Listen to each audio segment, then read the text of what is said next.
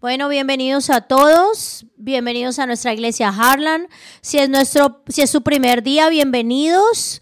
Si es la primera vez que nos acompaña, yo soy Nick Shesky, el pastor, pastor asociado de esta iglesia, y yo lidero el ministerio de jóvenes, desde los niños, desde los bebés hasta los que están en preparatoria, y tenemos todo un equipo al servicio de poder darle lo mejor a nuestros niños y a nuestros adolescentes. Porque no solo tenemos buenas familias viniendo a Harlan, realmente tenemos familias maravillosas en el condado de Hamilton. Así que estoy muy feliz que estén hoy acá. Y yo quiero darle un saludo a nuestros pastores, el pastor Darren, la pastora Lori, eh, que están viéndonos en línea. Les mandamos un saludo. Y estoy muy feliz por esta serie de valentía que estamos hablando. Y es esa valentía que necesitamos para cada día en nuestra vida. Y vamos a hablar sobre Josué 1, va a ser el capítulo que vamos a hoy hablar. Quiero darles un contexto sobre este, del capítulo 1. Es muy importante cuando leemos la palabra, no solo leerla ya, sino necesitamos saber el contexto, qué es lo que estaba pasando, qué es lo que está pasando cuando yo leo una historia. Entonces quiero, quiero, quiero decirles qué es lo que Dios está tratando de decir, a quién se lo está diciendo, y espero que puedan hacerlo. Bueno, en Josué es el momento de transición en que la nación de Israel eh, está pasando de la transición de liderazgo entre Moisés y Josué, porque, Moisés murió. Y Moisés fue el que lideró a la gente de Israel a salir de Egipto. Y, realmente pasan cosas asombrosas dentro de ese cautiverio de Israel a cuando Dios los hace libres. Y ellos están ahí en el momento antes de entrar a la tierra prometida y Josué está ahí con ellos y envían unos espías a la tierra prometida para saber cómo es. Y los dos espías, diez de ellos dicen, sí, es maravillosa y hay toda clase de frutas, pero no hay manera que entremos ahí. Porque hay 31 reinos ya ahí y no hay manera que los, que los podamos vencer. Y entonces esos 10 espías dijeron, mejor devolvámonos porque no va a haber manera, devolvámonos a la esclavitud. Pero estos dos hombres valientes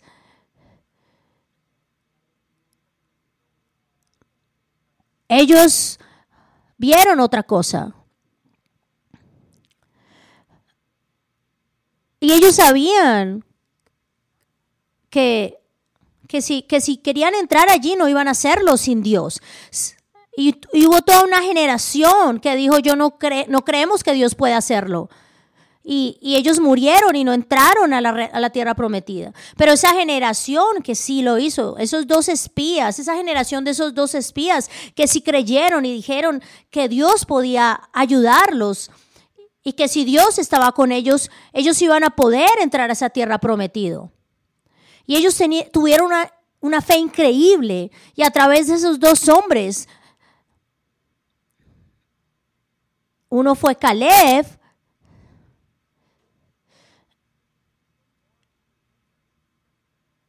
Y ellos, ellos fueron esos espías que fueron a ser fueron, se convirtieron en los líderes que entraron con el pueblo de Israel a la tierra prometida.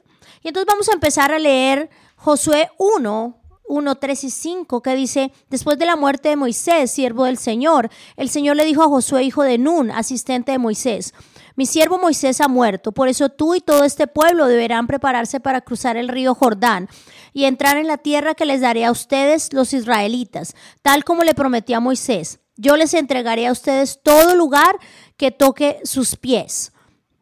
Y mire lo que dice, dice, les daré todo, todo lo que toque la planta de sus pies. Y luego dice, durante los días de tu vida nadie será capaz de enfrentarse a ti. Así como estuve con Moisés, también estaré contigo y no te dejaré ni te abandonaré. Realmente en este momento hay una gran tensión en este texto. Porque como Dios le habla a Josué en este momento, no solo no solo para decirle algo sencillo, no, le está diciendo, así como estuve con Moisés, voy a estar contigo.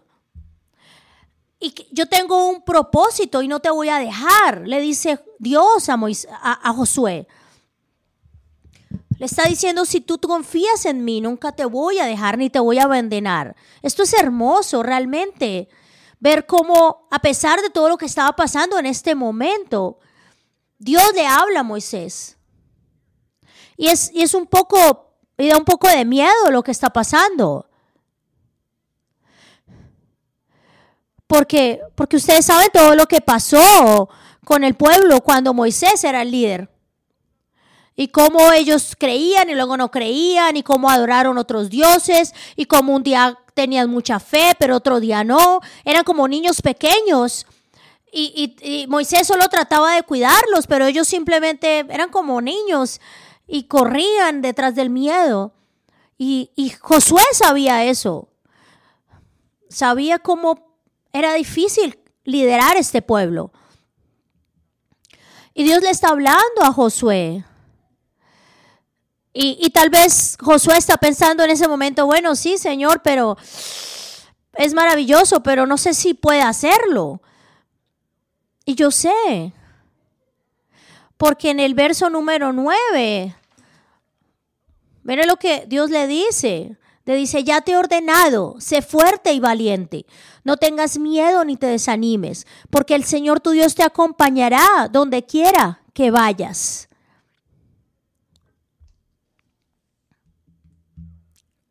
Bueno, yo necesito, Dios le está diciendo a José, pon atención, esfuérzate y sé valiente. Necesito que lideres a este pueblo, pero que lo seas, que lo hagas con valentía y con fuerza. De verdad, esto era muy importante. Y en la palabra, en la palabra realmente, la frase sé valiente, sé fuerte y valiente, viene de dos frases en hebreo que dicen chazak amatz. No sé qué significa, pero realmente suena fuerte. Viene de adentro, kazak amatz. Kazak Amatz, que significa fortalecer, prevalecer, endurecerse, ser fuerte. Eso significa Shazak. Y es un proceso para prevalecer, para, para poder vencer algo. Eso significa la palabra Chazak. Chazak es como como esa palabra que, fortalece el espíritu. Es como esa tenacidad que el alma necesita. Es como ese ingrediente de, de fe, de creer, de decir lo puedo hacer. Kazak, Chazak, perdón, es, es como esa, esa, esa, palabra que todos los atletas necesitan para poder vencer, para poder alcanzar la meta. Es... Entonces los atletas empiezan a gritar y empiezan como a, hacer sonidos porque necesitan tener como esa fuerza para vencer. Ustedes entienden eso, lo que hacen los también los que los que hacen pesas. Ustedes entienden lo que estoy diciendo, esa energía, esa energía de los deportistas cuando quieren vencer. O alguien cuando está tratando de levantar pesas y, y tiene esa fuerza ahí, empieza a, a, hacer estos sonidos internos como, ah, lo puedo hacer, lo puedo hacer. Lo podemos, y esta es esa palabra, esta palabra chazak es esto. Y la segunda palabra, amatz, que significa valeroso, valiente, fuerte, audaz, atrevido, sólido. Amatz es esa, esa audacia espiritual de conquistar lo imposible. Mire, esto es como David caminando a pelear contra Goliat. Y aún Goliat le decía, ¿usted cómo viene a mí con eso? O sea, ¿yo soy un perro acaso para que venga aquí con un palo? Y David le dijo, no, yo, tú vienes con jabalina, pero yo vengo en la palabra de Dios. Eso es amats, esa, esa, esa audacia, ese, ese atrevimiento en, la, en lo espiritual. Y a través de Cristo, es esa palabra que a través de Cristo todo lo puedo hacer. Cuando Pedro y Juan, en el libro de Hechos, estaban delante de los religiosos, ellos le dijeron, si siguen, si siguen hablando de Jesús, los vamos a matar. Y ellos los miraron y les dijeron, bueno, está bien, entendemos, pero servimos a Dios, no a ustedes. Y nosotros vamos a seguir predicando a Jesús porque no podemos detenernos de predicar la palabra. Ese es el amatz, eso que pasó en ellos en ese momento, es ese amatz. Es saber quién está conmigo. Chasak amatz.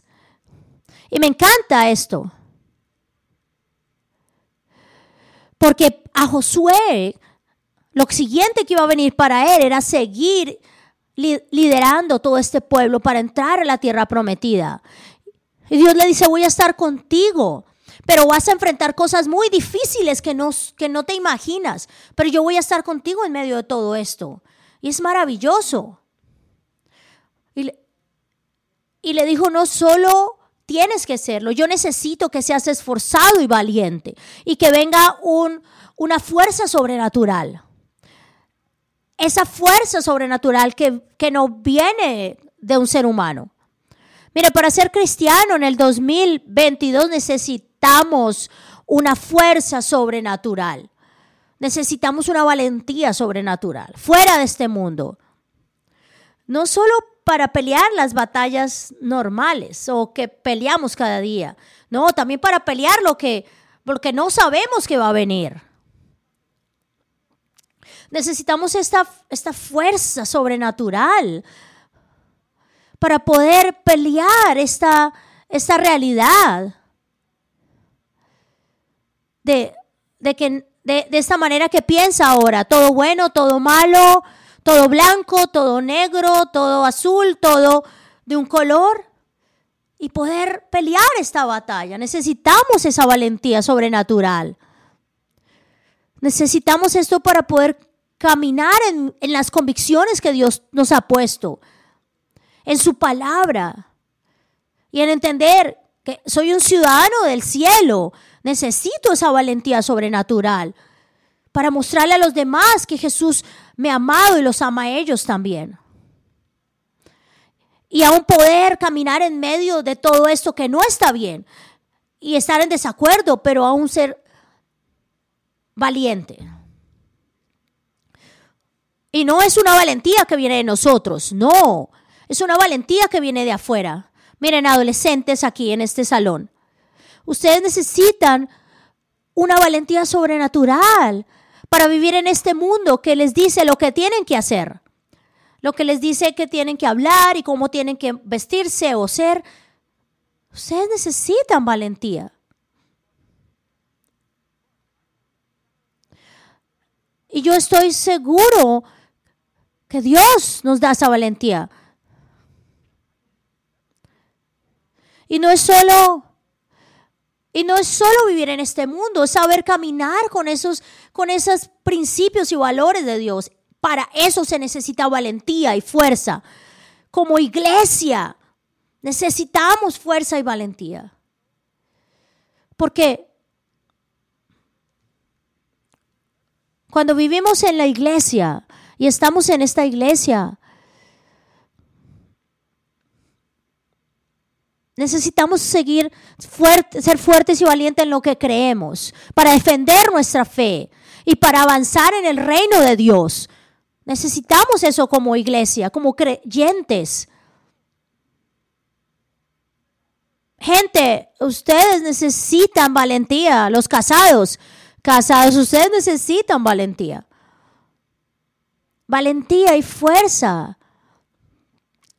Como lo decía Pablo, para amar a sus esposas y esposas para someterse a sus esposos.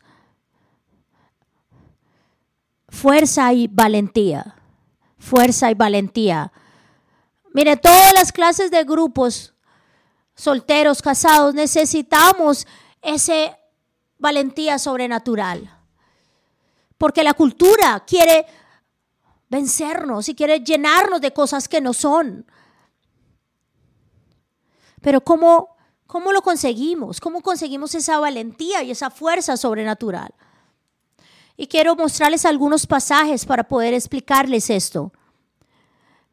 El primer punto es, la verdadera valentía viene de Dios.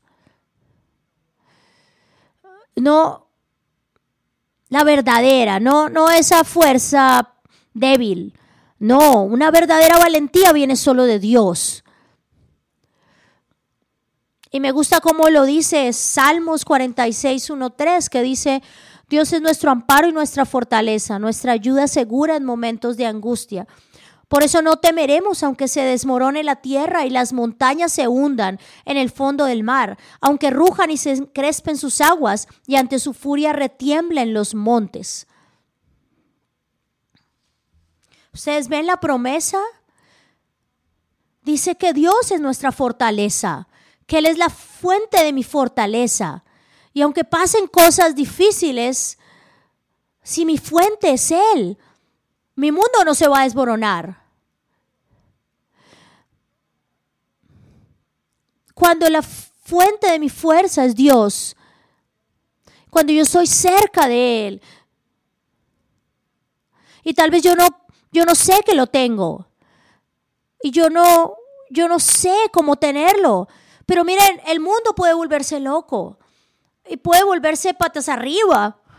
Pero yo sé que la fuente de mi vida es Dios y la fuente y mi refugio es Él. En, el versículo 7 y 8 en Josué dice, solo te pido que tengas mucho valor y firmeza para obedecer toda la ley que mi siervo Moisés te ordenó. No te apartes de ella para nada Solo así tendrás éxito donde quiera que vayas. Recita siempre el libro de la ley y medita en él de día y de noche. Cumple con cuidado todo lo que en él está escrito. Así prosperarás y tendrás éxito. Miren esto. Es guardar el libro de la ley, meditar en él y hacer todo lo que ahí está escrito, lo que dice, le está diciendo Dios a Josué.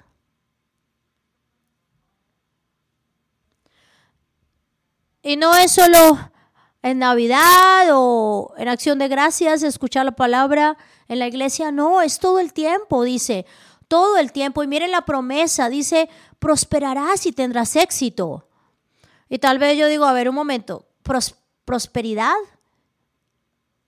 A ver, no, no, no, no, no malinterpreten esta palabra. Lo que está diciendo es que Dios te va a dar la fuerza no, no, no es una fuerza que viene del mundo y nadie va a poder quitarte. Es esta prosperidad que viene de Dios, que todo te saldrá bien, pero en el sentido de que Dios va a estar contigo. ¿Y cómo? ¿Cómo lo consigo? Meditando en su palabra día y noche, teniendo su palabra en mis labios. Miren, cuando conseguimos que la palabra de Dios esté dentro de nosotros, es, es todo lo que necesitamos. Hay un pastor de nosotros que dice, la información por sí sola no transforma. es cuando yo abro mi mente y dejo que la palabra de Dios esté dentro de mí y me transforme. Dios su palabra debe transformarme por dentro. Y yo necesito tener su palabra dentro de mí.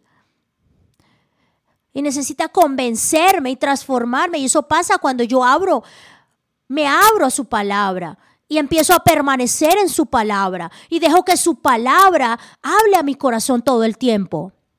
La palabra de Dios no es como el Señor de los Anillos o los libros de Harry Potter. No, la palabra de Dios realmente es poderosa. Mire, yo les digo a los jóvenes siempre, abra la palabra de Dios, pero miren lo que Dios quiere decir. Y, hay algo que, que nos queda y hay algo que salta del texto que siempre nos va a hablar. Y ahí es cuando la palabra empieza a actuar y empieza a dar fruto. Y tal vez nosotros no entendemos cómo, pero así es. El objetivo es vivir de acuerdo a eso que el Señor nos está hablando, a su palabra.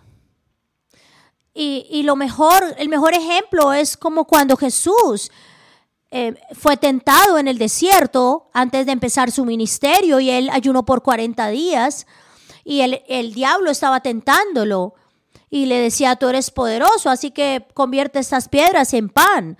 Tú puedes hacerlo. Pero lo que estaba haciendo era tratar de tentarlo, tratar de, de decirle que probara su poder, de probar que era autosuficiente y que podía hacerlo. Y Jesús le dice, mira, la palabra dice, no solo de pan vivirá el hombre, sino de toda palabra que salga de la boca de Dios. Y la palabra es la que me sostiene. Y ustedes pueden decir, bueno, eso fue Jesús. Jesús siempre hacía muchas cosas espirituales asombrosas. Pero Jesús simplemente está respondiendo con la palabra de Dios. Y, y, rechazó al enemigo y estaba reprendiendo al enemigo con la palabra de Dios. Y esa es la forma. No solo conocer la palabra de Dios, es vivir en ella, es permanecer en ella. Y cuando yo hago eso, yo voy a estar listo para, para pelear esas batallas y ver ese poder de Dios. Mire, Efesios 6, todos lo sabemos. Efesios 6 es, habla acerca de esa armadura de Dios, de lo que tenemos como creyentes. Esos esa armadura que Dios nos ha dado para protegernos, las sandalias del Evangelio, eh, la coraza de justicia, el escudo de la fe, el casco de salvación, el cinturón de la verdad. La armadura es maravillosa, pero la armadura sin arma no sirve de nada. Si usted tiene toda la armadura, pero no tiene un arma con que pelear, en última la gente va a darle y a darle y pero eso no es el objetivo. Por eso, lo último que dice en Efesios 6 es, les doy la, eh, la, espada del Espíritu, que es la palabra de Dios. Y miren, no solo conocerla en la mente, es saturar mi corazón de la palabra y vivir en ella y ver cómo mi vida es transformada a través de ella. Y ver cómo esa fuerza de Dios viene porque su palabra está en mi boca. Ustedes van a tener, ustedes no saben la, la, fuerza que viene de la palabra de Dios. No lo imaginamos, pero es algo maravilloso. Y tal vez vienen esas voces que te dicen, tú eres nadie, tú no mereces nada, tú eres una pérdida de tiempo, no tienes ningún valor. Y tú puedes, y entonces tú te detienes y dices, no, no, espera, espera yo también sé que hay un salmo que dice que yo fui creado muy intrínsecamente en el vientre de mi mamá y fue criado maravillosamente. Y, y, esa creación me dio valor. Y yo fui creado a imagen de Dios Así que eso es una mentira. Yo sí tengo valor y voy a dejar a un lado esas palabras y voy a creer lo que dice la palabra. Y de pronto esa voz viene y dice, bueno, listo, pero tú estás, eres un pecador. Eres un pecador y todo el tiempo estás pecando y pecando. Y vas a estar ahí por siempre, en ese ciclo vicioso del pecado. Y tú dices, no, no, espera, mira lo que dice la palabra en Romanos. Yo no soy más pecador porque Jesús murió por mí. Y Él en su sacrificio me hizo libre. Y yo te reprendo porque yo sé que soy perdonado. Y no hay nada que prevalezca contra esa palabra y nada me va a separar del amor de Dios. ¿Ustedes entienden lo que trato de decirles? Cuando usted tiene la palabra de Dios dentro de usted y sale por su boca, es lo que le da la victoria. Miren, es importante que usted lea la palabra a sus hijos. Cuando yo, cuando yo era pequeño, leíamos muchos, mirábamos muchos videos acerca de la palabra. Leíamos, perdón, leíamos mucho la palabra de Dios. Y uno de los versos que yo leía en Salmos era, ¿de qué voy a temer si mi confianza está en ti? Y yo estuve en circunstancias donde esa palabra venía a mi mente y me daba la fuerza y me ayudaba. Miren, y tal vez muchos de ustedes necesitan esa fuerza, pero esa fuerza por tragedias, por cosas que pasan, por, por quiebra financiera, por lo que sea, necesitamos esa fuerza sobrenatural que viene de Dios y saber de dónde viene nuestra fuerza. Y eso empieza teniendo la palabra de Dios dentro de nosotros. Dios quiere hablarte. Dios quiere hablarte. Y yo les digo esto también a los jóvenes. Pero mi pregunta es, ¿por qué no empiezas a navegar, a, estar allí pegado a la palabra de Dios y vas a ver lo que Dios es capaz de hacer? Entonces mi reto para ustedes hoy es, ¿por qué no dejan que la palabra de Dios entre a sus vidas? Si no, si no está, si no tiene tiempo, pues cree el tiempo, aparte el tiempo, levántese más temprano, haga algo. Hay muchos recursos también para poder aprender de la palabra. Hay, un, hay, hay una aplicación que se llama Proyecto Biblia. Hay muchas cosas que pueden ayudarle, pero no se detenga de aprender la palabra de Dios. No se detenga en tener la palabra de Dios dentro de su vida para que Dios le hable. Porque realmente la fuerza que necesitamos solo puede venir de Dios. Chazak Amatz solo viene de Dios. La fuerza, la valentía que necesito viene de Dios. Pero también es cierto que la verdadera valentía viene del pueblo de Dios, de la gente de Dios. Cuando yo realmente estoy en serio buscando de Dios y yo me rodeo de personas de Dios. Y realmente estoy, no, pero no cualquier persona, personas realmente comprometidas y sometidas a Dios ellos también me dan a mí valentía y me dan de esa fuerza para seguir. Y miren lo que pasó con Josué, y también lo podemos ver allí.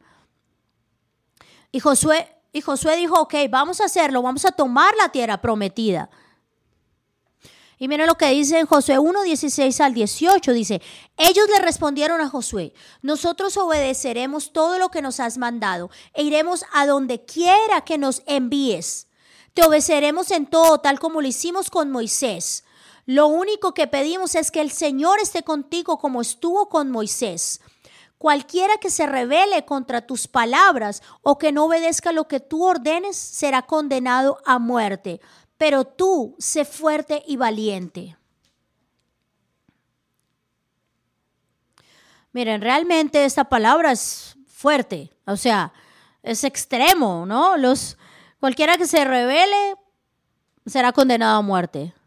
Pero ellos tenían un solo espíritu, un solo corazón juntos en esta batalla. Y eso era lo importante en ese momento. Mire, nosotros estamos creados para estar juntos, para apoyarnos y sustentarnos los unos a los otros. Y miren lo que sigue diciendo, o lo que dice el último versículo, pero tú sé fuerte y valiente Chazak Amak. Hay un, hay, un, hay un signo de admiración, porque es como un mandato. Ustedes pueden entender lo que estaba pasando por Josué, con Josué. Dios le estaba hablando y también tenía un equipo de personas dispuestos a pelear con él, diciéndole, vamos, Kazak Amak. Y yo sé que para muchos de nosotros tal vez puede ser cierto, pero no tenemos esas personas y tal vez alguno de ustedes no tienen esas personas, tal vez ustedes viven en otro lugar y, y tal vez usted llega a su casa y cierra la puerta del garaje y ellos te ven, pero, pero sin embargo usted se hace loco y simplemente entra a su casa y no, no habla con nadie más. Miren, de verdad, nosotros no podemos ser soldados solos. Yo tengo un amigo que es soldado y él siempre dice, un soldado solo es un soldado muerto. Dice, un soldado no puede estar solo. Él necesita quien esté cuidando su espalda, quien esté peleando en la batalla, quien le esté cubriendo del enemigo. Y alguien más siempre tiene que hacer eso por un soldado. Y es lo mismo con nosotros. Necesitamos gente que pelee por nosotros. Y no, y no necesitamos, y no se trata de buscar personas cuando estemos en el problema, en la pelea. Tenemos que hacerlo antes, antes que esté esa batalla. Miren, yo era jugador de fútbol americano en, el, en la universidad. Estoy muy agradecido con mis papás porque me dejaron hacerlo. Y yo recuerdo el primer día, ese primer juego que yo pude, que yo pude hacer parte del equipo y el entrenador me llamó y me dijo, mira, vas a empezar esta semana a jugar. Y miren, yo estaba tan feliz, pero yo simplemente hice una cara de, bueno, muchas gracias, pero por dentro yo estaba dando vueltas y saltando porque estaba feliz de que iba a poder jugar. Y toda esa semana yo estuve muy feliz y yo escribía las notas y todo, todo el plan de juego. Estaba tan emocionado y estuve haciendo ejercicio, estaba preparándome para ese momento. Y estábamos en los vestidores. Ustedes saben que los vestidores donde, donde están los jugadores de fútbol es todos estos gritos y estas palabras. Y la gente está emocionada y todos están así muy, muy con energía y nuestro entrenador estaba sentado enfrente de nosotros y él estaba allí sentado con su cabeza abajo y, de verdad, y todos esperando lo que él iba a decir. Y él se levanta y él, y él, todo se detiene, todo se calla en ese momento y, nos, y se levanta y nos dice, muchachos, en esta vida tú no puedes decidir cuándo mueres, pero tú puedes decidir cómo morir balas en, balas en, en ti porque estás corriendo o porque estás batallando. Así que yo quiero tener esas balas, pero porque voy a pelear. Y él salió, le dio una patada a la puerta y nos dejó todos ahí. Y todos nos quedamos así como, como que no sabíamos. Y estábamos ahí sentados pensando, pensando, ¿cómo así vamos a, nos vamos a, nos van a disparar? ¿Cómo así no es fútbol? y entonces todos entendimos y dijimos, no, vamos, vamos. Y en ese momento todos nos levantamos y como equipo salimos. Y todos dijimos, vamos, vamos a ganar esto. Y todos estábamos ahí emocionados, sabiendo que íbamos a ganar el juego. Y entonces yo empezamos el juego, yo estaba ahí en el campo de juego cuando veo este otro jugador del otro equipo contrario, grande, gigante, de dos metros, y tenía un tatuaje desde la mano hasta el cuello. ¿Ustedes han visto alguna película en Disney donde, donde el jugador dice, listo para morir? Y así me dijo, y yo, y yo estaba ahí como, y él, yo tratando de responder, no, tú eres el que va a morir. Miren, yo no podía. Yo realmente estaba muy miedoso. Pobrecito de mí. Y yo estaba listo para voltearme y decirle al otro jugador, mira, muchas gracias, yo traté, pero no puedo. Realmente yo, yo decía, no puedo. Y entonces yo estaba ahí parado y al lado mío estaba el otro jugador que golpeó mi pierna, me palmió y me dijo, mira, no pongas atención a este jugador, no le pongas atención, vamos a poder hacerlo juntos. Y este Chasakamak entró dentro de mí, ese momento de fuerza y valentía, porque yo dije, Estamos juntos, no estamos, yo no estoy solo. Así que lo podemos hacer porque estás conmigo. Y yo sabía que íbamos a poder vencer a este equipo. Y así como Jesús estaba ahí jugando con nosotros también. Y no lo hicimos porque perdimos. Pero bueno, jugamos bien.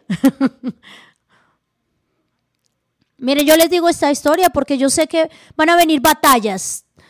Y vas a necesitar a alguien a tu lado que te dé esa palmada y te diga, vamos a hacerlo juntos. Chazak Amak, vamos, estamos juntos en esto. Mira, el matrimonio es duro, pero Chazak Amak, vamos a hacerlo juntos. Vamos a hacerlo fuertes y valientes. Vamos a hacer que esto pase. Mire, ese jugador que estaba al lado mío, cuando estábamos en el cole, en la universidad, también hicimos un compromiso de, de, pureza delante de Dios. Y así que nos unimos para, para, para cuidarnos el uno al otro, en mantener esa pureza sexual. Y, empezamos a hablar y, y hablarnos el uno al otro, a contarnos cosas para poder ayudarnos y que no cayéramos. Y miren, y nosotros dijimos, bueno, ¿cómo hacemos? ¿Cómo, cómo, cómo te voy a decir que necesito ayuda porque estoy pasando por un momento de tentación? Entonces nosotros escogimos una palabra, la palabra Oklahoma. Y dijimos, listo. Y cada vez que estábamos en ese momento de tentación, escribíamos Oklahoma y yo iba a su casa o él venía a la mía. Y, y empezábamos a hablar y, y, nos ayudamos. Y no simplemente nos, no, nos quedamos ahí mirándonos, no, nosotros hablábamos y de esa manera nos ayudamos. Mira, mira, ustedes necesitan personas que los ayuden a levantarse, que peleen las batallas con ustedes. Porque si Cristo está con nosotros, ¿quién podrá con nosotros?